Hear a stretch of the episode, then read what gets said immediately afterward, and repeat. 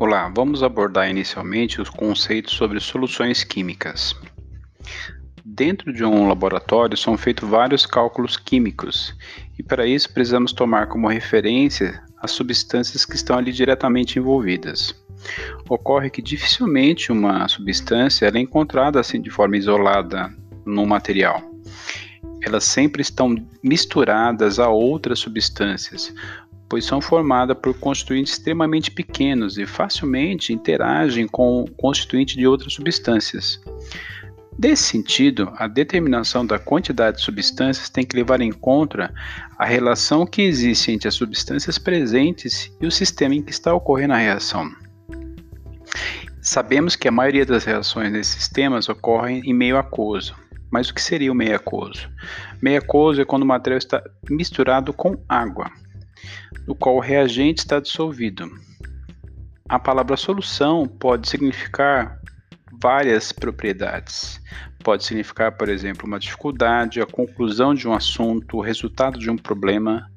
Porém, em química, solução é um tipo de material que se apresenta de forma homogênea, de forma única, somente dentro do limite de proporção entre substâncias que ali estão contidas.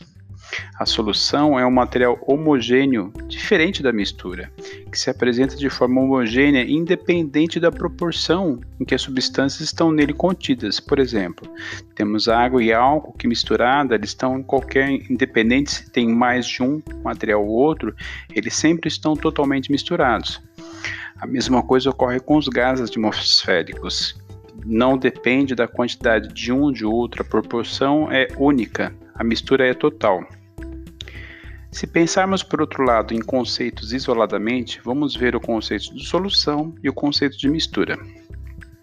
Solução é um tipo de material homogêneo cuja uniformidade é constatada apenas em determinadas proporções de suas substâncias constituintes.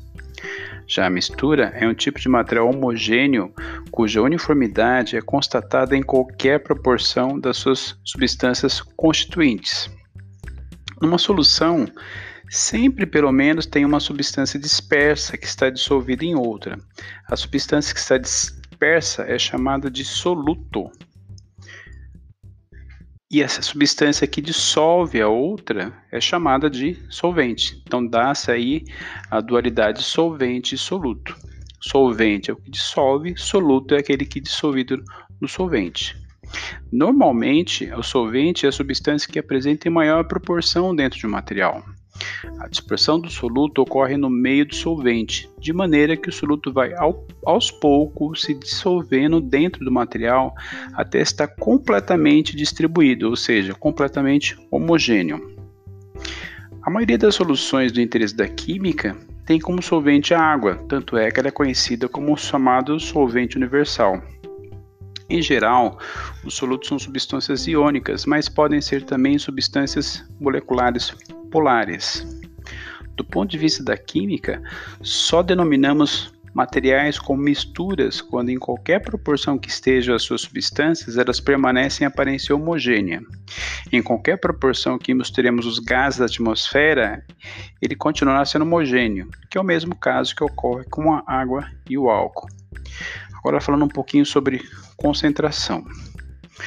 Pensando nas reações químicas que são conduzidas em laboratórios, geralmente elas ocorrem em soluções aquosas. Dessa forma, um cálculo muito comum que os químicos envolvem em relações às quantidades de soluções é o chamado termo de concentração. O termo concentra concentração pode ter vários sentidos. Ele pode ser usado para se referir à preparação de jogadores numa partida de futebol, para manifestação popular, para um grau de atenção que o estudante vai ter numa prova, entre outros sentidos. Só que em química, ele assume um significado semelhante à ideia que se tem da indicação da existência de muita ou pouca substância em um material. Por exemplo, se lembrarmos dos sucos de laranja ou qualquer suco concentrado que é encontrado em mercados, é, sabemos que existem indicações na garrafa da quantidade que deve ser dissolvida em água, ou seja, o fabricante indica quantas partes de água devem ser acrescentadas para fazer a preparação da bebida. É claro que essa indicação do fabricante ela apenas indica uma média do gosto geral da população. Sempre aquela pessoa que prefere um suco mais concentrado ou um suco mais diluído, ou seja, com mais ou com menos água. Dessa maneira surgiram alguns termos tradicionais, algumas expressões, como café forte ou chá fraco. Então, sabemos que a concentração pode ser percebida nesses casos especificamente pela cor ou pelo sabor. Eu noto que o material mais concentrado ele tem uma tonalidade, uma cor mais escura, e o material menos concentrado ele tem uma tonalidade mais clara. Agora, a variação da quantidade de soluto dissolvido em uma solução altera suas propriedades químicas, que podem ser percebidas pela cor ou pelo sabor. Mas nos laboratórios de química já não é possível a identificação da, dessa variação sem eu trabalhar com medidas adequadas.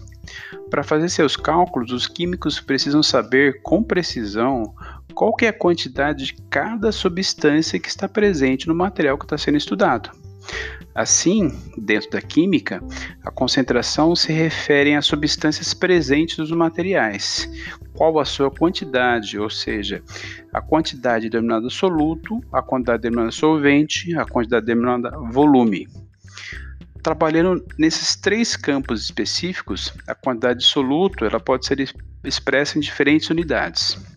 Inicialmente vamos trabalhar com três: concentração em massa, concentração em volume e concentração em quantidade de matéria.